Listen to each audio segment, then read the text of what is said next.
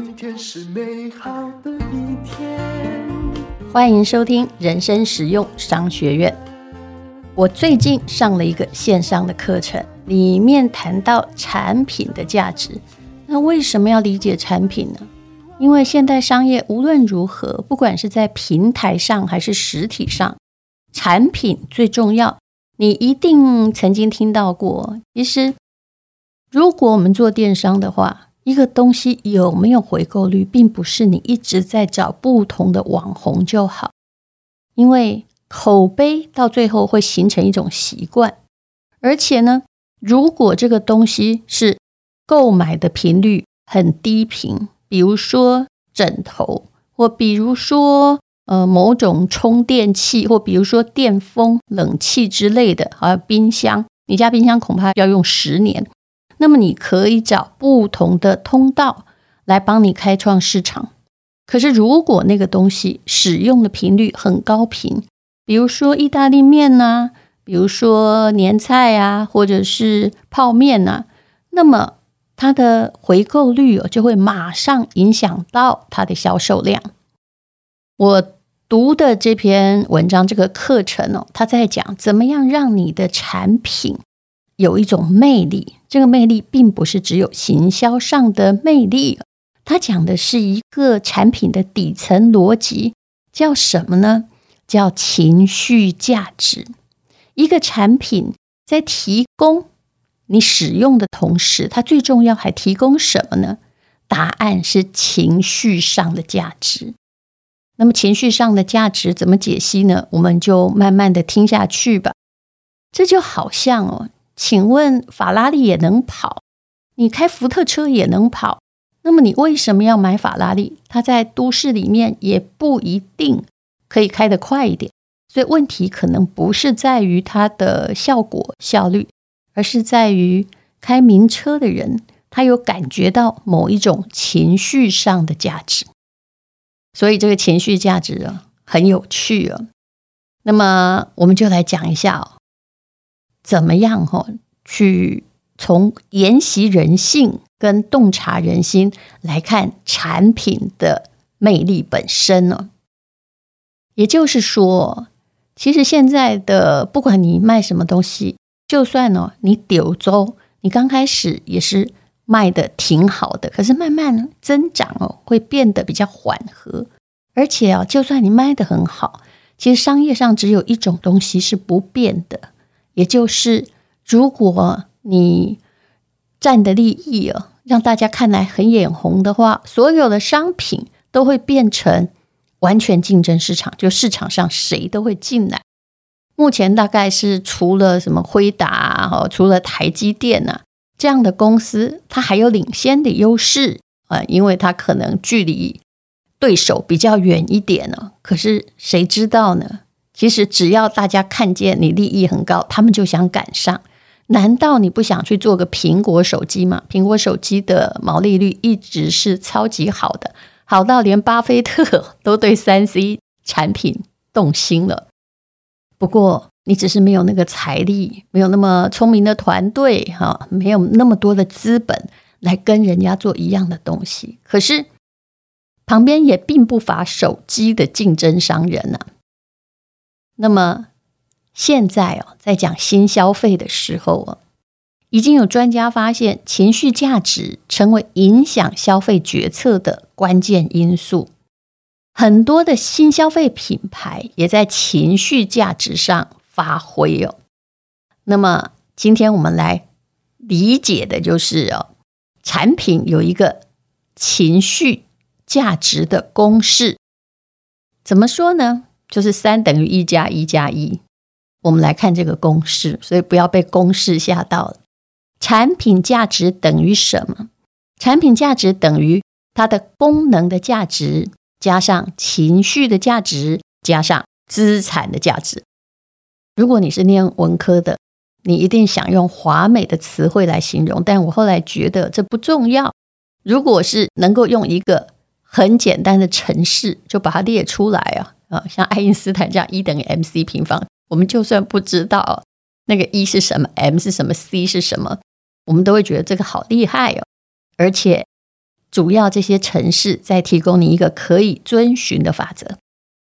举个例子，有一把椅子，那么它可以用来坐，偶尔也可以拿来当梯子换灯泡，这就是它的功能价值。那功能价值是完成在工厂或者是代工厂那一端的。那么，如果你的朋友啊发现你搬新家了，他呢又是一个设计专家，他就送你一把 Philip Stark 的椅子，呃，随便哪一排都好了哈。Philip Stark 是我认识的比较少数的，呃，很有趣的设计师哦。这椅子又舒服又不是很便宜，而且呢有型，让你的房子变得很大气。那么它不但有功能的价值，也带来了情绪价值。有面子，而且可以改变空间的 feel。那什么叫做资产价值呢？怎么样放在椅子上衡量？好吧，如果这个朋友送你的椅子并不是 Philip Stark 的大众商品，哇，上面还有他本人签名哎，那么这如果是他早期买的，哇，现在呢，以前可以买三万块，现在可能可以卖二十万。市场上就是有这个价格，那么这把椅子就有了资产的价值。那作为一个厂商的话，你是要提升它的产品价值，那么就可以从它的功能价值、情绪价值加上资产价值分别着手哦。有的人专注情绪啊，就好像有的化妆品。也没有真的很好，但它就是可以卖得很贵。因为比如说啦，我有一阵子啊，很年轻的时候，我也很羡慕人家有那个香奈儿的粉饼。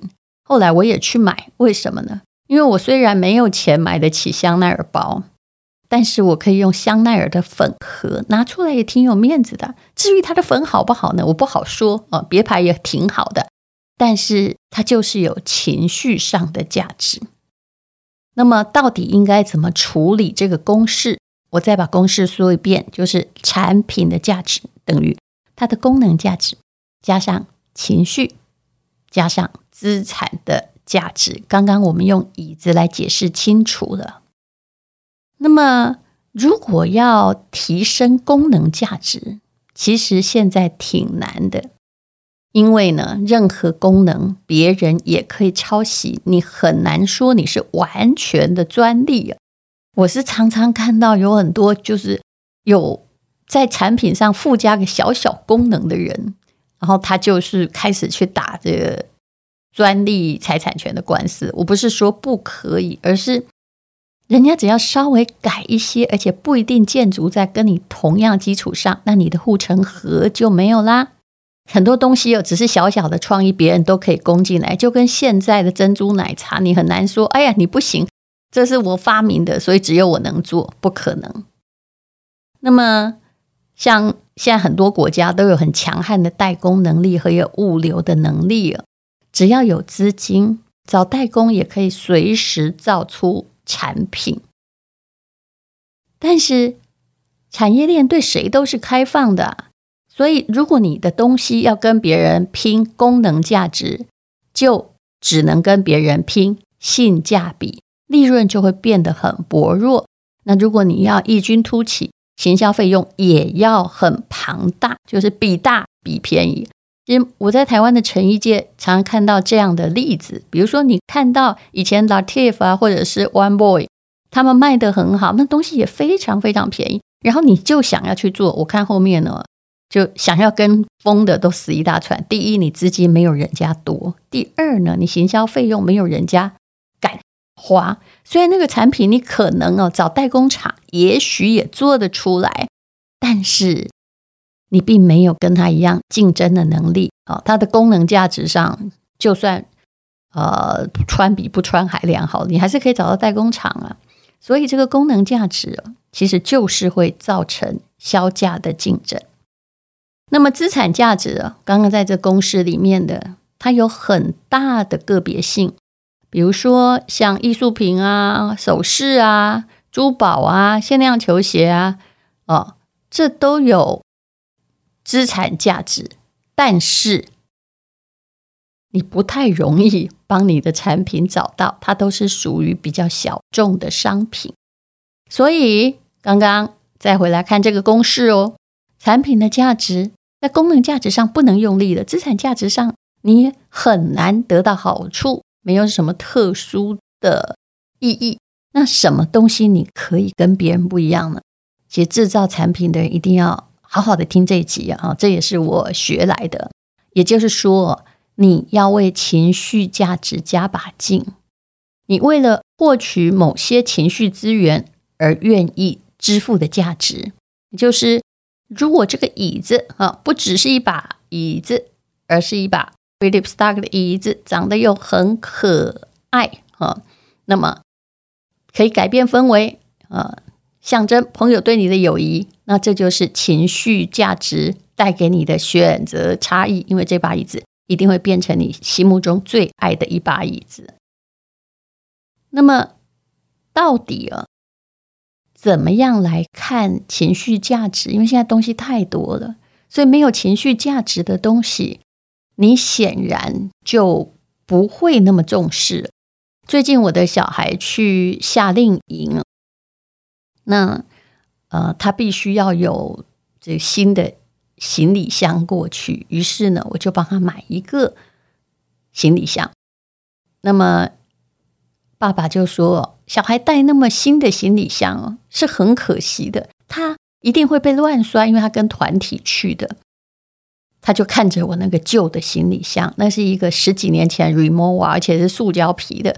当时，呃，也不知道为什么是我的一个朋友送的。那当时也没多少钱呢，我真的不知道十几年来他们从一万多一直卖到三四五万，到底是怎么回事啊？可能大家的情绪价值对他的投射越来越大，一个敢越来涨价的挺凶的，基本上是因为他已经有一点情绪价值在了。那爸爸就说。你这个旧的给他吧，新的你自己留着用。我说我不要，并不是因为旧的是 Rimowa。我说他是我的朋友，你不能理解的。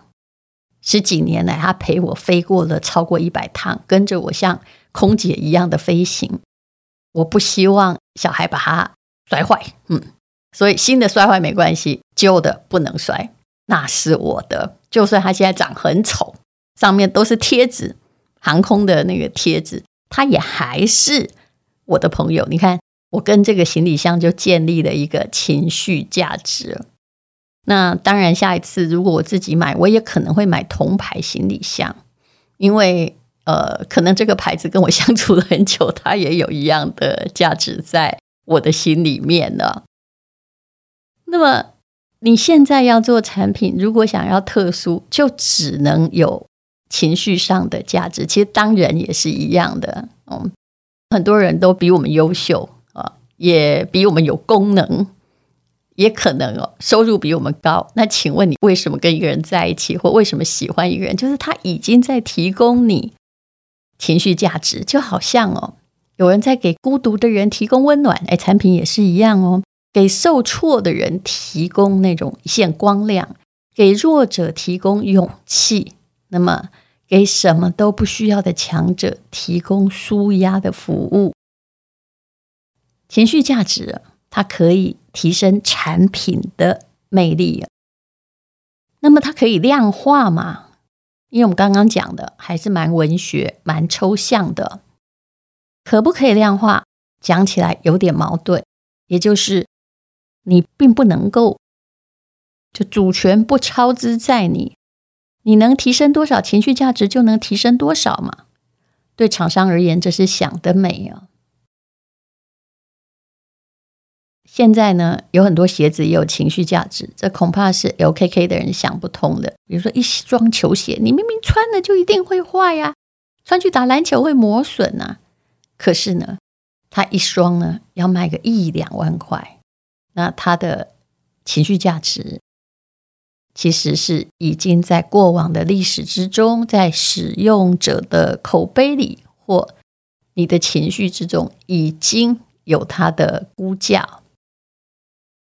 虽然你没有办法很量化的提高一个产品的情绪价值。可是呢，你要重视那个产品的情绪价值。比如说刚刚说的 Philip Stark 的椅子好了，如果有他个人的签名，有他精湛的工艺，那曾经收藏过他的人啊，也很有来历啊。如果是刘德华送你的，那么无论如何他会值钱，对不对？它附着的故事越丰富的话，它的价格就有上升的潜力。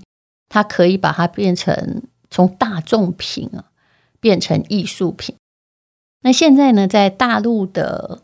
许多的平台上也有，你可以看出情绪价值的意义。有时候我觉得啊，人还是要多读书，要有一点能够附加情绪价值的能力。怎么说呢？如果你对于淘宝啊、哦、抖音之类的卖货网站是熟悉的话，你会发现呢，如果一根玉米摆在什么李佳琦的直播间、网红直播间，它一定要是。全网最低价，也许才十块钱啊！我说的是台币了。那如果你要摆进现在很红的东方甄选呢，他们就是由新东方的一群老师组成的。你可以一边呢买鲑鱼，一边还听英文的话，那你也许就可以卖到三倍的价钱，因为他们的学问，他们的讲解方式。哦，他们的直播里面还能让你学到英文，让你觉得说，你知道，十个人就是会有两三个也想买，说我都来上课了，总得付点学费。